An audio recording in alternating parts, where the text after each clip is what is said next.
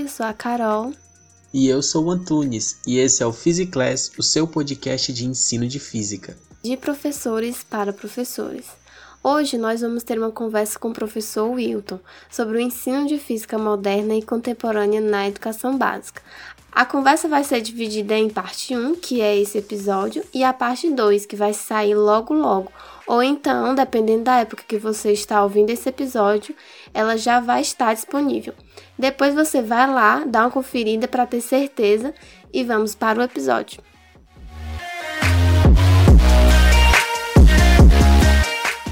Então, estamos aqui hoje é, para falar com o meu colega, o nosso colega Wilton Souza Sampaio.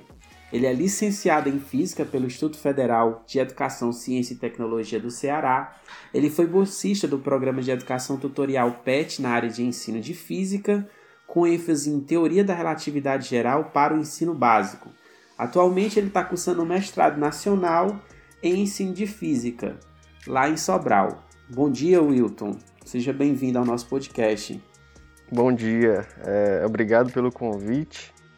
Só retificando né, o que o Edivaldo disse, é um mestrado profissional, né?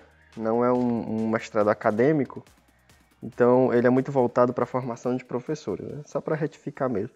Então, bom dia a vocês, bom dia aos ouvintes e bora lá, né? Então, a gente vai hoje falar sobre o ensino de física moderna e contemporânea. E para iniciar nossa discussão, a gente já vai definir aqui o que, que é física é, moderna e contemporânea. Quais são os conteúdos que estariam dentro dessa temática, Wilton? Então, é, quando as pessoas falam em física moderna e contemporânea, na maioria das vezes elas não sabem o que estão falando, né? Porque na verdade a maioria das pessoas não sabe nada de física, né? É, mas isso é normal. mas isso é normal. Né? É natural que seja assim. Mas mesmo dentro da própria física, mesmo dentro do próprio ensino de física, a galera não sabe discernir muito bem o que é física contemporânea, o que é física moderna, não sabe diferenciar muito a questão da mecânica quântica e da teoria quântica antiga. Então, para começar a falar de física moderna e contemporânea, eu gostaria de lembrar do que o William Thomson disse, né? Que William Thomson, também conhecido como Lord Kelvin, né? Ele disse antes de 1900, né? Meados de 1800, que quando a, a mecânica clássica já estava muito bem fundamentada, vários problemas de mecânica clássica já tinham sido resolvidos, né? Ele ele disse que ainda restavam dois problemas a serem resolvidos na física. Dois, duas situações, né? Que era a questão da radiação do corpo negro e o problema do éter. Então, realmente ele tinha muita razão. Só dois probleminhas, né? O problema do éter e o problema da radiação de corpo negro. A questão é que o problema da radiação de corpo negro geraria a mecânica quântica e o problema do éter geraria a teoria da relatividade geral. Então, ele não estava errado em falar aquilo. Porém, ele não tinha noção do que, que viria a acontecer, né? Do estrago que, que estava por vir. Tanto de problemas que esse problema ia criar, né? Causar. Exatamente. Então, eu começo por aqui, né? É, é o, como se fosse a transição da física clássica para a física moderna, certo? Então, esses problemas eles estavam em aberto. Por um lado, a gente tinha vários físicos, como o Max Planck, é, trabalhando na questão da termodinâmica, né? Era o que mais movimentava a física naquela época, na né? termodinâmica, conservação de energia. Então, em 1900, o Planck, como uma proposta né, para resolver o problema da radiação de corpo negro, ele propôs que a, as oscilações, né, as oscilações atômicas, né, pequenas oscilações, elas podiam ser, como é que eu posso dizer, medidas por níveis. Por exemplo, digamos que você tem um bloquinho, né, oscilando. Você, se você fizer as contas, você vai descobrir que aquele bloquinho oscilando, ele tem um nível de energia, um certo nível de, de energia mecânica, né, que é a soma da energia potencial com a energia cinética, né? Se você aumentar um pouquinho a energia, ele vai ter outra, outra quantidade de energia mecânica. A ideia do Planck era, quando você fizesse essa mudança de um nível de energia para o outro, você não podia acrescentar qualquer quantidade. Você tinha que acrescentar apenas certas quantidades específicas, né? O que ele chamou, essa quantidade de energia, ele chamou de quanta, né? Que mais tarde viria a se chamar de fóton. Então, ele quantizou a energia. Né? Ele propôs a quantização da energia. Foi aí que a gente pode dizer que começou a, a mais evidentemente a transição da mecânica clássica para moderna, né? Pra, da física clássica para a física moderna, a partir mesmo de 1900. Mais tarde ele veio se arrepender disso, né? Ele renegou a própria ideia. O interessante, gente, é que na física os caras que deram esses pontapés iniciais, depois eles renegam as próprias ideias, né? Como eles, eles acham tão estranho, é como um filho bastardo, né? Eles acham tão estranho que eles, não, isso aí, eu, eu, eu caguei aí, eu caguei, não teve, isso aí não tem nada a ver. Jogaram um problema é? pra gente e depois lavaram as mãos, né? Não quero Exatamente. Foi, foi, como o César, né? Aliás, o, o Pilatos, né? Lavo minhas mãos, tô nem aí. Pois bem, Aí o Planck propôs isso, mais tarde um grande gênio viria a, a melhorar, aí, aliás, melhorar não, pegar a ideia e transformar numa coisa mais fantástica, que foi o Einstein, né? O Einstein, ele propôs a solução do problema do efeito fotoelétrico. Ele propôs uma solução brilhante usando as ideias do Planck. Então, as ideias do Planck, apesar de ele ter renegado, né? O Einstein mostrou que fazia sentido, porque usando a ideia dele, os problemas tinham solução.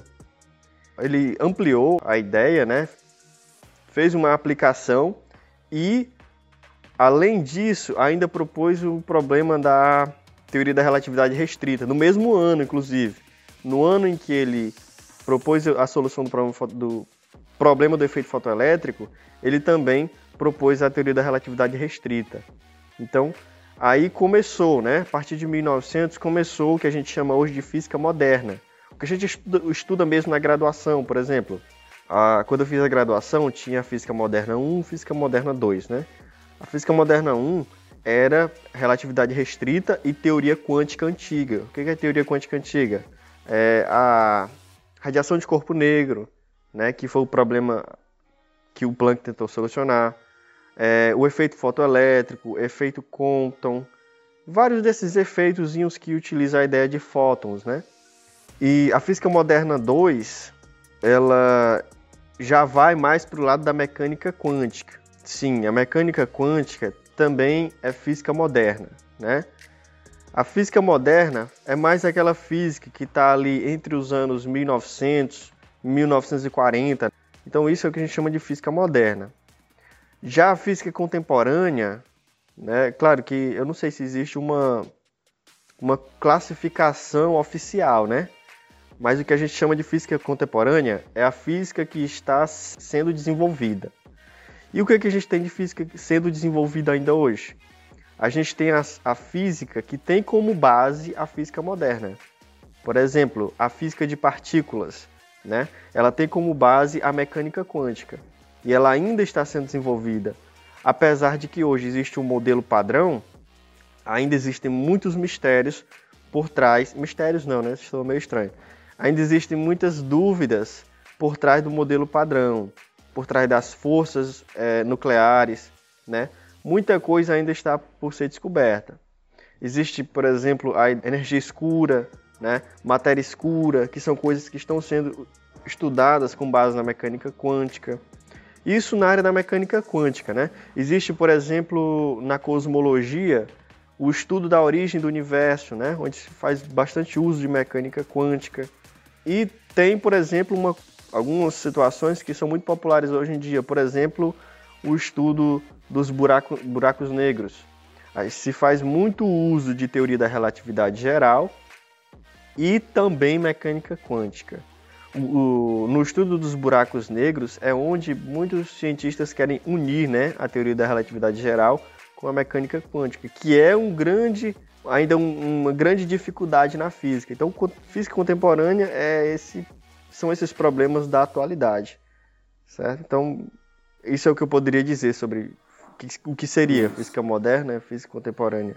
Então, recapitulando, o Lord Kelvin falou que o que faltava na, naquela época era só responder a questão da radiação de corpo negro e do éter. E aí o que a gente, o que, o que surge para responder é, essas duas perguntas, né? Primeiramente vai ser a física moderna e depois a contemporânea, tendo como base a física moderna, que é o que a gente está desenvolvendo hoje. Exatamente. Então, tendo essa belíssima definição, essa dose de conhecimento do Hilton, a gente vai para a próxima pergunta, né? Agora que os ouvintes já sabem o que seria essa física moderna e contemporânea, é, eu quero falar né, sobre uma coisa que a gente viu no seu artigo que foi muito interessante. Né? Hoje a gente vai estar tá discorrendo sobre dois artigos que a gente leu do professor Will. E um deles a gente viu que os professores falam dessa dificuldade né, que os alunos têm é, de compreender esse tema. Com, com isso em mente, como que um, um professor vai poder definir o quão profundo que ele pode ir na física moderna e contemporânea na educação básica? Como é que ele vai definir ali até onde ele pode ir? Bom, esse, eu acho que essa pergunta é o tipo de pergunta que seria mais, faria muito, mais sentido se você estivesse falando de, uma, de um assunto comum, por exemplo, mecânica. Você poderia perguntar, ah, o quão profundo de mecânica eu poderia ensinar no, no ensino médio? Será que eu poderia acrescentar a ideia de integrais, de derivadas, trabalhar problemas mais complexos? Ou então, se você estivesse no ensino superior, aí na disciplina de mecânica básica, o professor pergunta: ah, será que eu posso, poderia acrescentar a ideia de Lagrangiana, Hamiltoniana? Aí faria muito sentido, né? Você perguntar o nível de profundidade. Mas quando você fala num, em física moderna e contemporânea, que é uma coisa que muitas vezes nem os próprios cientistas têm certeza ainda, qual o nível de profundidade que você pode ir, né? Não tem limites. Claro que não faria sentido você colocar problemas matemáticos, né, que exigem ferramentas que são inacessíveis aos alunos Porém, quando você fala em complexidade, do, em profundidade, né, que é o quão fundo você vai no assunto, eu acho que o limite da, da profundidade é até onde os, os, alunos e professores conseguirem ir. Por exemplo, é, os, os professores eles têm que estar preparados para fazer uma, uma aula envolvendo, por exemplo, teoria da relatividade restrita, ou teoria da relatividade geral, ou mecânica quântica tem que ter um mínimo de preparação. Então, primeiramente, a profundidade depende dessa preparação dos professores. Mas aí muitos professores já vão dizer, então não vou fazer nada, né? Porque eu não tenho o mínimo de preparação. Calma que também não é assim. O papel do professor é desafiar não só os alunos, mas também a si mesmo, né? Então, existe muito material disponível, tem muitos artigos é, na internet, nas revistas brasileiras de ensino de física, na, no Caderno Brasileiro de Ensino de Física, nas dissertações do, do Mestrado Nacional Profissional de Ensino de Física. Então tem muita coisa, muita, muito material de apoio, né? E quando o professor vai fazer isso, ele não, tem, não precisa ter medo de que o aluno pergunte uma coisa que ele não vai saber responder, porque se ele perguntasse para os autores das teorias, eles não saberiam responder. Então, é uma coisa que está em aberto. Por exemplo, o, o Schrödinger, o Schrödinger, ele fez aquela equação lá, né? Tirou do não sei da onde. Ela não tem é, dedução, né? Não tem como chegar nela. É uma coisa que ela existe por existir. Tem que aceitar só, né? Ela é uma entidade. É uma entidade na física. O Schrödinger disse assim, eu não sei o que, que significa o Φ. Né? O Psi. Eu não sei o que é uma função de... O que é que essa onda... O que, que essa função de onda significa, né? E mais tarde foi que muitos outros caras vieram, vieram a supor ah, pode ser que funcione a probabilidade, sei lá o que, que é, uma coisa assim. Se elevar ao quadrado, né? E... Pois é. Então, o professor não precisa ter medo, né? Porque é uma coisa que está em aberto. Então, tanto é que quando se trabalha física moderna e contemporânea, você não vai trabalhar do mesmo jeito que você trabalha os outros assuntos. Não adianta ir para a lousa, esquematizar os conteúdos, escrever as definições, colocar fórmulas, não adianta, não vai adiantar fazer isso vai ser uma aula mais de, de cunho filosófico. Por exemplo, você vai falar de relatividade? Você o professor pode, poderia muito bem lançar a pergunta: será que é possível voltar no tempo? Será que é possível viajar no tempo, pessoal? E aí você e o professor começa a discussão, né? Começa a falar das possibilidades, pode falar que na verdade nós estamos o tempo inteiro viajando no tempo, né? E aí você começa, o professor começa a falar de, da união da, do conceito de espaço com o conceito de tempo, né? e por aí vai. Na mecânica quântica, por exemplo, né? O professor pode supor, ah, se eu jogar essa bola nessa rampa com tal energia, será que ela vai conseguir subir? Se eu jogar a bola com energia menor do que a necessária para subir a rampa, qual é a probabilidade dela subir? Os alunos podem dizer, é zero, né? Não tem como ela subir. Mas e se a gente estivesse no mundo dos átomos, né? no mundo dos elétrons? Se eu jogasse o elétron com energia menor do que a necessária para subir a rampa, será que ela subiria? Então, se você jogasse, será um bilhão de elétrons, com certeza alguns deles subiriam. Então, é uma coisa mais filosófica. E, e é isso aí. É o que eu acho, né? O que eu penso. Inclusive, é, tem um lado positivo disso, que é tirar um pouco aquela ideia de que a física está encerrada, né? Porque às vezes os é alunos do ensino médio uhum. pensam que já foi descoberto tudo e que tudo ali é uma verdade absoluta e talvez até faça eles perderem o interesse, né, por essa área. Pois é, existe uma, um pensamento arrogante entre os físicos, né, que os, muitos físicos, é até passado nas séries, que os físicos se acham muito. Eles acham que são donos da, eles são donos da verdade, mas na verdade eles Não é? deveriam é? entender. então, né? Eles deveriam entender que que o que a gente sabe, na verdade não, na verdade não é verdade. A gente só tem uma, um vislumbre, né? Assim, muito de longe, muito embaçado do que seria a realidade. E a gente tenta quantificar isso através da matemática, mas a tendência é que o conhecimento presente venha a ser substituído ou melhorado pelo conhecimento futuro, né? Sempre foi assim, provavelmente, muito provavelmente continuará sendo. Então, Wilton, no meu ensino médio eu não tive aulas de física moderna e nem contemporânea. Hoje eu estudando física, né, estudando a profissão docente, eu vejo que nos estágios, assim, com experiência em algumas escolas, eu vejo que isso tem relação às vezes com as provas externas, né, como o ENEM, por exemplo. E também eu vi isso no seu artigo, né, que você cita que as escolas focam muito em preparar os estudantes para a próxima fase, como por exemplo as do ensino médio que focam em avaliações externas e como eu disse anteriormente, o ENEM. Então, como esse modelo de ensino interfere no ensino de física moderna e contemporânea nessas escolas? Bom, primeiramente, existe uma, um espírito de competitividade entre as escolas, né? Elas, elas não deixam de ser empresas. Tanto é que a forma para se referir aos alunos é clientela. Né? Então, os alunos são clientes, né? Pensa isso, estou falando isso na, na escola pública. Agora você imagina entre as escolas particulares. Então, o objetivo de, das escolas hoje né, parece ser é, enviar os alunos para a universidade. E é um objetivo que, se você parar para pensar, não tem nenhum sentido. Né? Porque, assim, não estou menosprezando o papel da universidade. A universidade tem um papel importantíssimo. Pode ter a ver com, com organização política, não sei, né? Também não, não vou entrar nesse mérito aqui. Mas muita gente está indo para a universidade, saindo da universidade e pronto, parou não, não vai trabalhar. Primeiro porque é, não tem oportunidade, não tem como você mostrar o seu aquilo que você aprendeu, né? Então, qual é o sentido de mandar os alunos para a universidade para nada? Não faz muito sentido, né? Então, esse aí é o primeiro ponto aqui.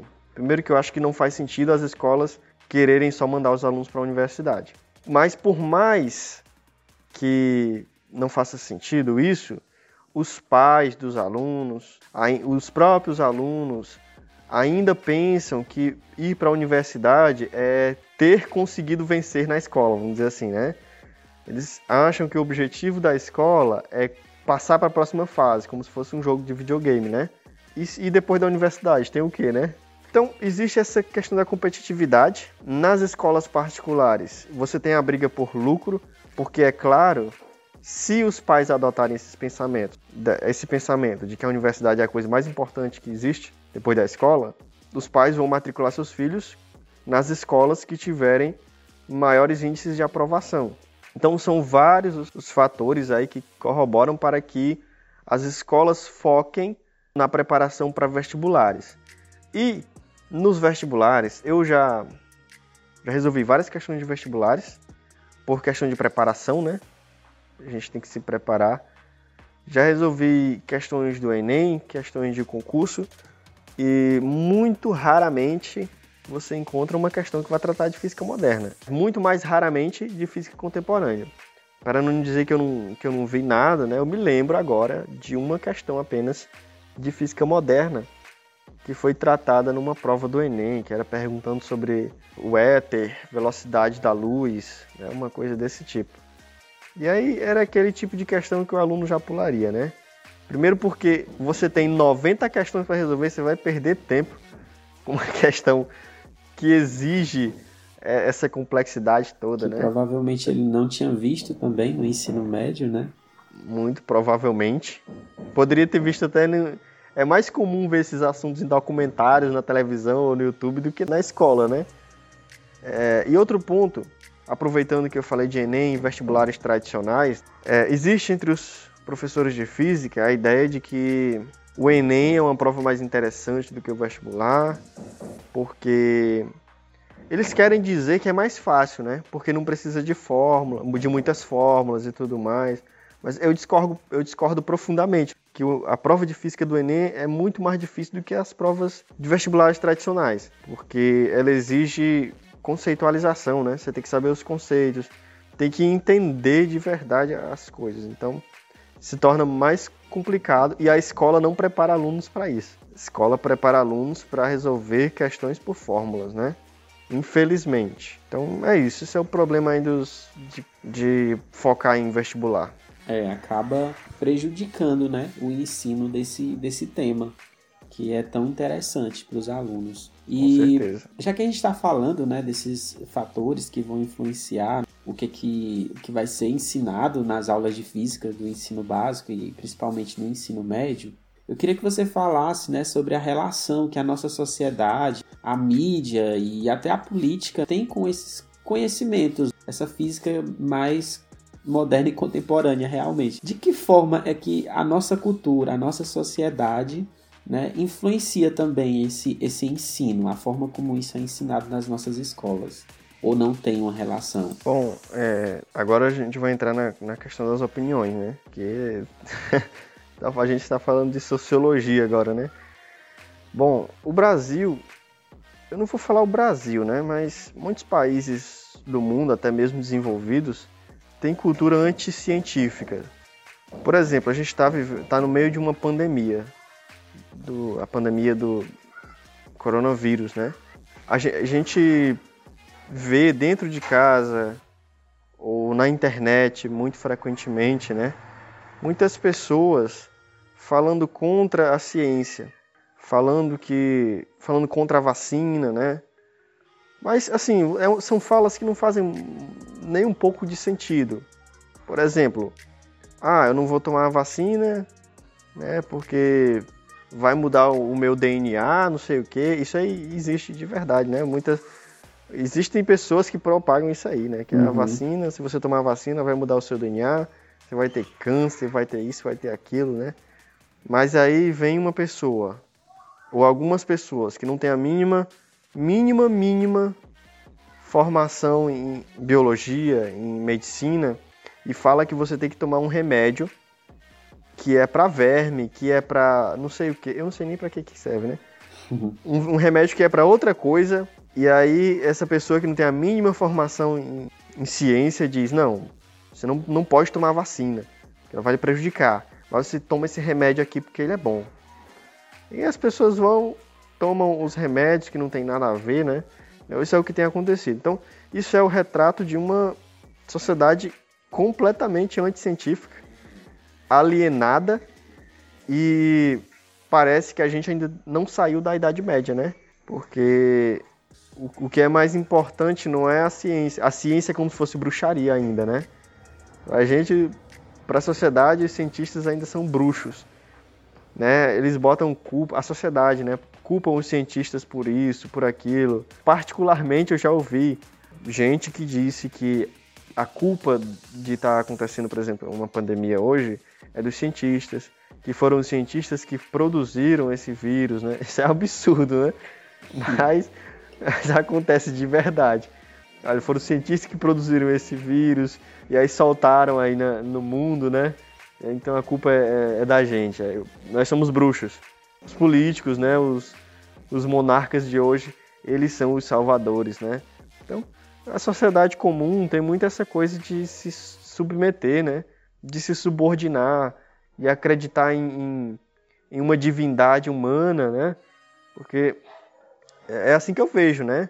As pessoas preferem acreditar em quem é mais popular, quem parece, só parece, né? Mais inteligente, mais influente, mas não acreditam naquele que diz assim: eu acho que é assim. A ciência diz isso, né? Eu acho que é assim. Existe 90% de chance de ser assim. Então, as pessoas não acreditam em quem diz isso. Eles acreditam em quem diz assim: eu tenho certeza que é assim. Existe uma cultura, mas não tem como ter certeza de nada. Então, existe essa cultura anticientífica pelo, pela sociedade comum, pela mídia.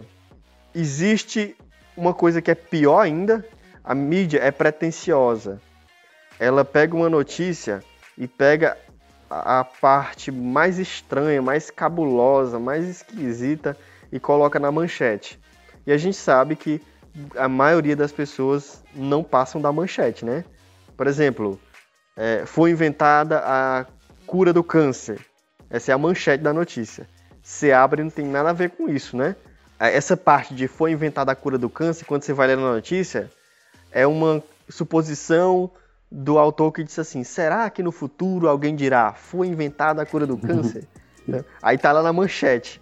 Aí o, a sociedade comum pega essa manchete e vai divulgando, né? Aí depois você vê lá no WhatsApp, você recebe da sua tia, né? Olha, foi inventada a cura do câncer.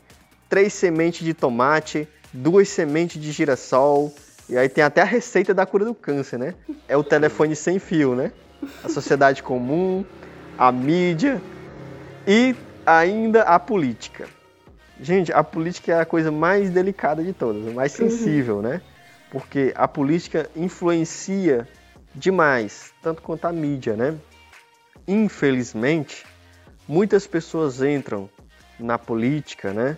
Assumem um, um mandato eletivo, né? De prefeito, de vereador, de deputado, senador, sem saber o básico, o mínimo, mínimo básico de, por exemplo, direito constitucional, que é o mínimo que um político deveria saber. Por exemplo, como é que um vereador ou um deputado, senador vão, o papel deles é propor leis, propor medidas ali no campo da legislação. Como é que essas pessoas vão propor leis sem eles saberem o mínimo necessário para se propor uma lei? Por exemplo, é, muito se falou em um tempo atrás em pena de morte no Brasil, né?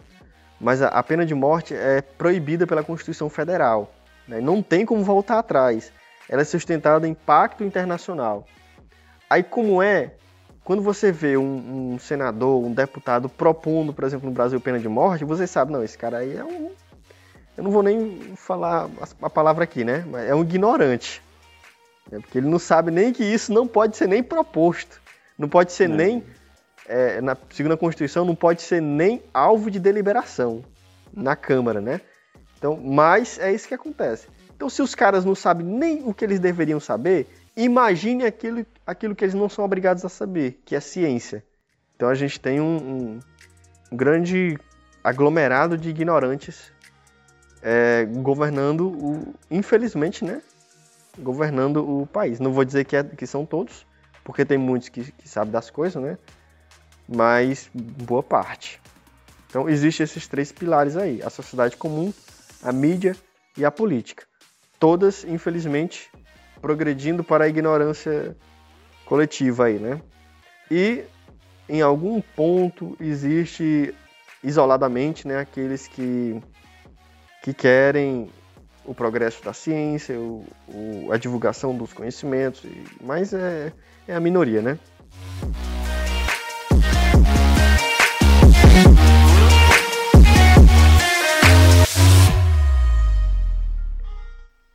Bom, com essas reflexões sobre a ciência na sociedade, na política e na mídia, nós vamos ficando por aqui. Mas nossa conversa ainda não acabou. Chegamos apenas ao final da primeira parte. Então aguarde ou confira se já está disponível a segunda parte desse papo com o Will, onde vamos discutir sobre livro didático, ideias e sugestões para trabalhar o ensino de física moderna e contemporânea na educação básica. Não esqueça de nos seguir no Instagram arroba physiclass.podcast. Toda semana tem conteúdo bacana para você lá. Confere, tá? Tem também o nosso canal no YouTube. Lá você vai encontrar vídeos sobre física animados bem interessantes e o blog podcast physiclass.blogspot.com, tá? Obrigado e até o próximo episódio no Physiclass.